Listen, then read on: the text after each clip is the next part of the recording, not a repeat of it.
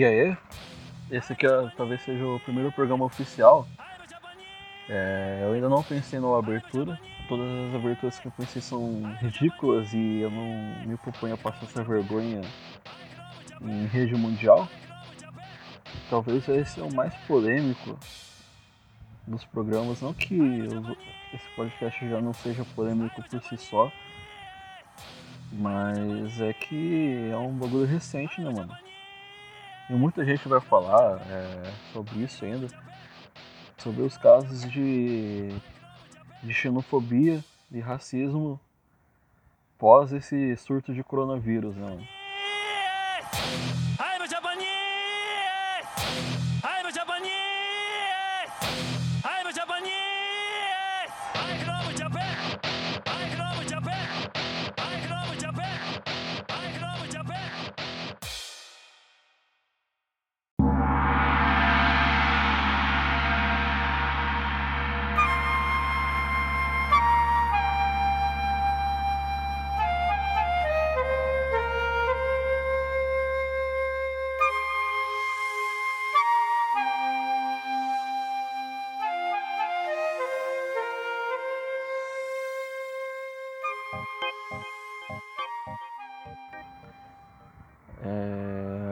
Antes de falar nisso, já, já entrar nesse assunto também mais a fundo, é, eu preciso falar do coronavírus. Basicamente, o coronavírus ele existe desde 19, foi descoberto em 1960, em meados do, dos, anos, dos anos 60.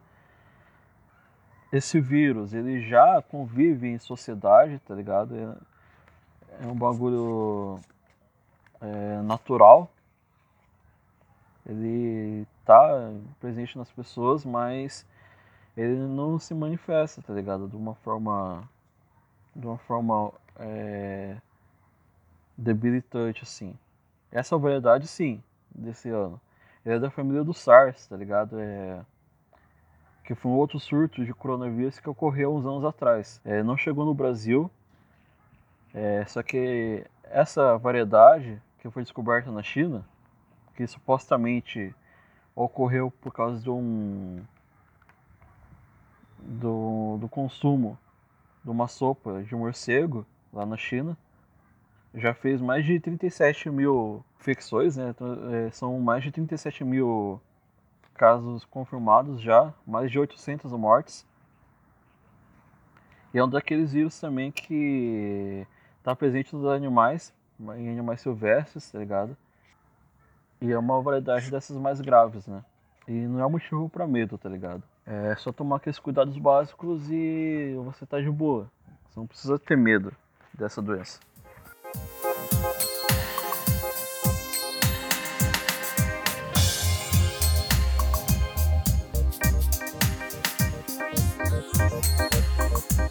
Enfim, aí voltando a falar sobre esses casos. É, eu vou ler aqui, está na, na coluna do Leonardo Sakamoto, do dia 2 de fevereiro de 2020. Inclusive eu vou deixar os links das coisas, das fontes que eu peguei e das coisas que eu for citando nesse episódio na descrição do podcast. Surto de coronavírus lembra racismo e xenofobia contra orientais no Brasil. É a coluna do Leonardo Sakamoto, do dia 2 de fevereiro de 2020. Uma estudante de direito denunciou ter sido vítima de racismo e xenofobia por uma passageira do metrô do Rio de Janeiro neste sábado, dia 1. Essa mulher esperou eu me dirigir para a porta do vagão para gritar: Olha lá a chinesa saindo, sua chinesa porca, nojenta, e fica espalhando doença para todos nós. Postou Mari Okabayashi no Twitter com um vídeo da agressora. Quando eu vejo um chinês, eu atravesso a rua. Não comprarei uma coca fechada desse povo, porque eles contaminam tudo. Os coreanos, tailandeses e esse resto também são um horror. Invadem nosso país, roubam os empregos do nosso povo, espalham doenças. A mulher ainda teria dito que negros não são sujos porque foram escravizados, segundo o estudante. Aí você vê a ignorância das pessoas, né? É, isso não é de hoje, tá ligado? Não é só um civil que pratica essas coisas. O próprio o João Dória já fez piada. O Bolsonaro fez piada também com com fã, saca? É, o Bolsonaro também é um reflexo, mano. O Bolsonaro é um lixo, o pior lixo da, da face da terra é esse filho da puta. É nesses momentos, esses de pânico, é que esses casos se evidenciam.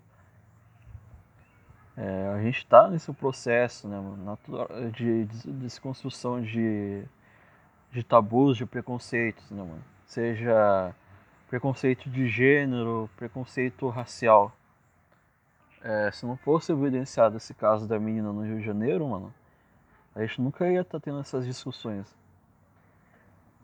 E eu só fui ver, mano, que eu, so, que eu sofria preconceito é, depois de ver alguns vídeos e ler algumas coisas assim que, mano, eu nunca percebi os atos de bullying, as ofensas que eu sofria com o preconceito realmente, tá ligado?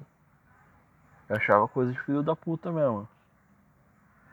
Só que eu fui aprendendo, fui desconstruindo as coisas durante a minha existência também, né, mano?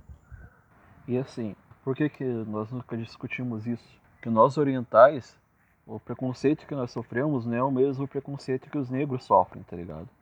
Nós não estamos na, é, enquadrados em, nem como é, como brancos também, tá ligado? Nosso preconceito é algo normalizado. São estereótipos, são nomes, apelidos que nós, nós somos obrigados a carregar durante a nossa vida e que ninguém nunca falou nada, tá ligado?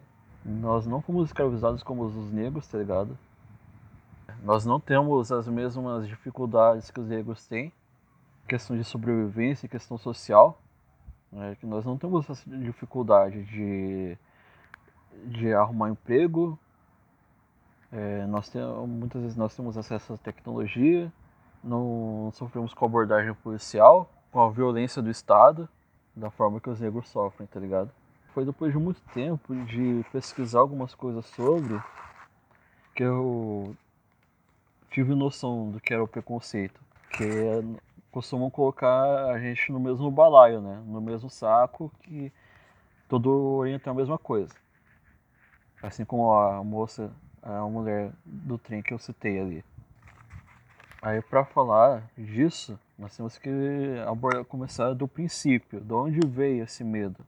Veio a partir da ideia do perigo amarelo, do mito do perigo amarelo, que seria, seria que o asiático ele representa uma ameaça para a economia dos países, pela sua mão de obra barata e pelo seu acesso a recursos, tá ligado? Porque assim, não é que todo asiático, todo país asiático ele, ele tem o acesso a, a recursos muitos países da Ásia são pobres, tá ligado? Como a Índia, como o Vietnã, Taiwan, que são países que passaram por guerras e constantemente passam por problemas de desastres naturais, assim como China, Coreia, Japão passaram. A diferença é que eles sempre tiveram um acesso maior, né? A algum, alguns recursos. E o mito da minoria modelo nasce daí, né? Da, do mito também do perigo amarelo. E ela não, o mito da minoria modelo não existe sem esse, esse mito do perigo amarelo. Que basicamente é feito de estereótipos, né, mano? O mito da minoria modelo se refere àquilo, é, é uma justificativa basicamente pro racismo para justificar o racismo contra os negros. Que a luta antirracista dos negros é só um mimimi. Que uh, os japoneses também é, saíram das suas terras sem nada também, mas eles não ficaram de mimimi, eles trabalharam, tá ligado? Eles, eles correram atrás do seu, seu corre, mas eles não foram tirados da sua terra e deixados sem nada, tá ligado? Os orientais já vieram para o Brasil com certos recursos, é, muitos até ganharam terras. Não foram igual ao, que aconteceu com os negros. Os negros foram tirados das suas terras, separados, vendidos como mercadoria, tratados como um simples objeto. É, e ao fim da escravidão, pelo menos aqui no Brasil, quem foi ressarcido foram os donos de escravos. Os negros foram deixados sem nada, mano. E isso acaba reforçando, né, mano, o, o racismo, o preconceito contra os negros. Que a gente acaba se encaixando em certos privilégios brancos, tá ligado? Como não sofrer abordagem policial, como ter um, um acesso à cultura e educação que os negros acabam não tendo. E que os brancos têm, por natureza. E o que a gente pode fazer para não reforçar isso? Não é que a gente precisa equiparar essas lutas. É importante trazer diálogo, porque sem diálogo não se muda nada, mano.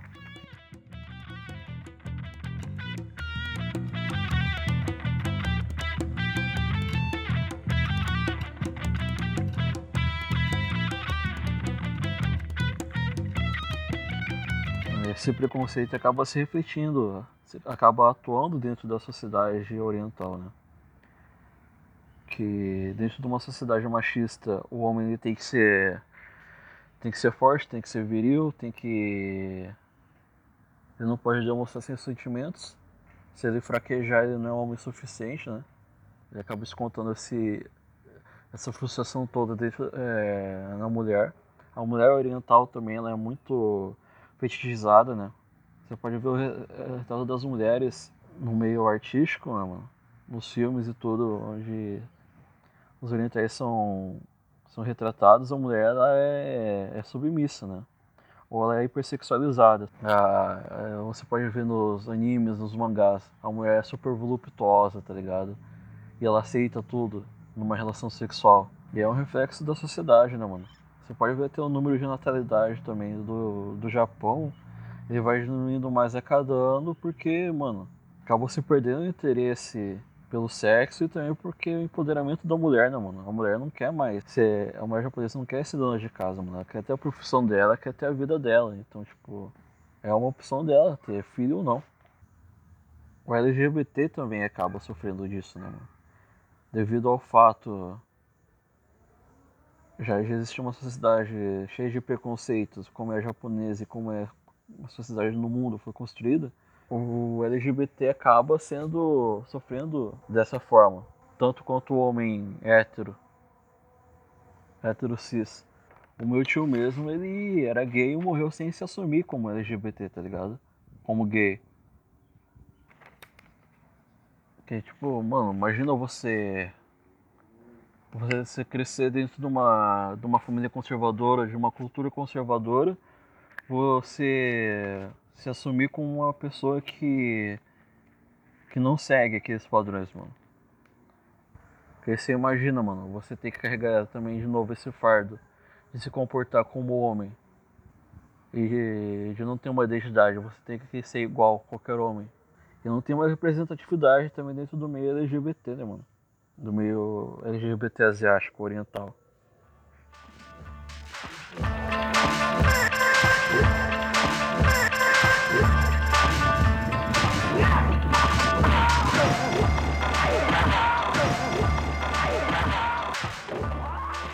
É, e quando se fala desse, da questão do preconceito, a primeira coisa é a representatividade, né? Quantos filmes você vê por aí que o Oriente é representado como uma uma pessoa comum, entre aspas, que não existe pessoa comum, né, mano? Ninguém é comum. Todos temos as, as nossas características individuais e que devem ser respeitadas. Mas o japonês é visto como como o bobo dentro dos filmes, tá ligado? Ou aquele cara retraído. Geralmente não tem um, um protagonismo, na, na arte, na política. Um exemplo é a novela Sol Nascente, que foi cogitado ter um protagonista japonês, mas pelo, pelo ator não ter é, um certo know-how, um certo currículo, isso é uma justificativa da Globo, tá ligado? Ele não foi escolhido para ser o protagonista. Foi colocado o Luiz Melo, que é um ator brasileiro. Mas a principal protagonista da novela é Giovanna Antonelli, que ela foi adotada por, por, por esse japonês, tá ligado? Por esse personagem do Luiz Melo. E é uma brasileira. Enquanto os outros, o núcleo oriental foi meio que deixado de lado, né, mano? E muitos atores japoneses, orientais, para se encaixar, eles têm que mudar de sobrenome. Então é importante criar esse protagonismo para que a gente não, não aceite mais é, ser tratado de forma ridícula, de sofrer com, com bullying, com, esses, com essas pequenas ofensas, mano. De ser ridicularizado. Eu não quero mais ser ridicularizado. O maior exemplo disso, de ridicularização, é a Jiang, mano no, no Masterchef que ela virou meme. E até hoje, mano, tem o pastel de flango. Eu mesmo sofri com UAU, abro o olho japonês. Dentro da igreja eu sofro com isso, mano.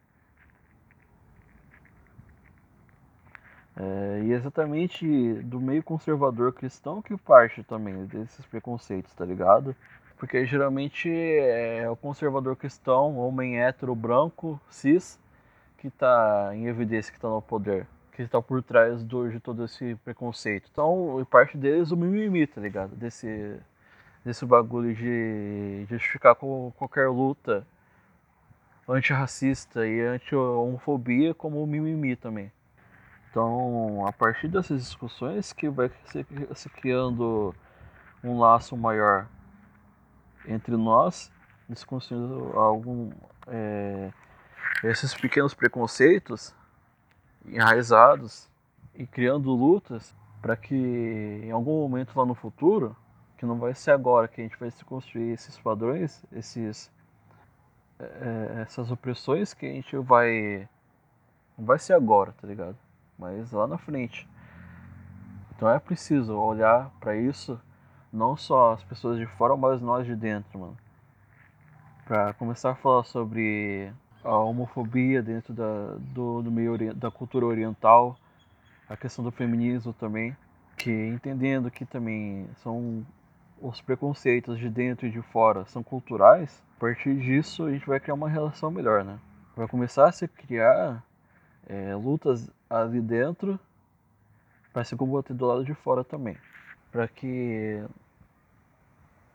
assim como eu possa assim, uh, tenham orgulho de mim agora, as pessoas também possam ter orgulho. Os orientais possam ter orgulho de quem eles são. Já não tem mais que conviver com isso. Que a partir dessa, dessas desconstruções, poder levantar a cabeça e não aceitar mais nada, tá ligado? Não aceitar isso. Não aceitar mais ser ridicularizado, ser apagado, tá ligado? E dizer que eu tenho um nome, tá ligado? Eu não sou o Japa, eu sou o Bruno. É, eu sou descendente de orientais, mas eu sou brasileiro. Eu sou nascido no Brasil. Eu sou nascido e criado em Ourinhos. Eu não sou inteligente, tá ligado? Inteligente, tipo, eu não sou o japonês inteligente. Eu sou o Bruno, que eu sou uma pessoa que tem as minhas limitações de conhecimento, as minhas limitações como qualquer, qualquer ser humano. sou até preconceituoso, né? Falar qualquer ser humano como se eu fosse humano. Mas eu tenho as minhas limitações e eu quero ser reconhecido por isso, mano. Eu não quero ser reconhecido por ser japonês. Eu não quero que o fato de eu ser japonês seja usado para oprimir outras pessoas, mano. É, eu não sou o pastel de flango, saca? Eu não sou o, o abre japonês. Eu não, sou, eu não sou o cara que luta Kung Fu. Eu sou o Bruno, sou um ser humano, sou uma pessoa. E eu mereço respeito. E é para isso que que eu resolvi fazer esse episódio, para que você também que esteja ouvindo, que ainda seja em processo de desconstrução também, né? Que você não é um santo, tá ligado? Você não é o a fada perfeita, porque tá se desconstruindo tá militando. É para dizer que você também tem preconceitos e que você precisa desconstruir esses, esses preconceitos, mano, para fortalecer as lutas.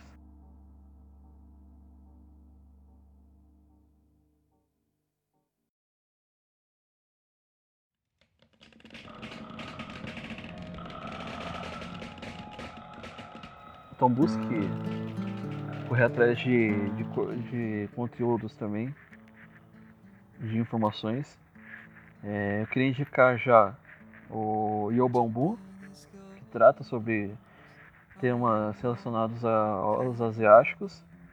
E eu queria indicar também o canal do do do Léo Juan, que ele trata exatamente disso. Ele foi um, um dos fundadores do Yobambu. Hoje ele não, mais, não faz mais parte do canal. É, queria indicar também um grupo, Asiáticos pela Diversidade, que trata de também da causa LGBT. A plataforma Lotus, que trata de feminismo dentro da, também da cultura asiática. E também é a página Perigo Amarelo, que fala exatamente da questão de aceitação, que fala também de política dentro da, também do espectro asiático, espectro oriental.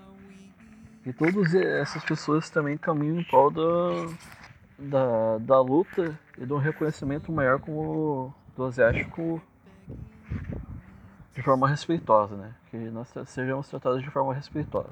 Então é isso. Compartilha esse o nosso podcast com, com outras pessoas para que elas tenham acesso a esse conhecimento, não fique só restrito a você a algum círculo. E leve essas ideias com carinho, tá ligado? Não trate como uma grosseria da minha parte, como uma ofensa. É... Então até o próximo episódio. E eu não sei quando vai sair, é nóis. Just mother me. I will make you pay. I will make you pay. Fuck the high school times. Fuck the spectrum games. Fuck the role games Fuck your moral key. Fuck your abstract love. But life is but an instant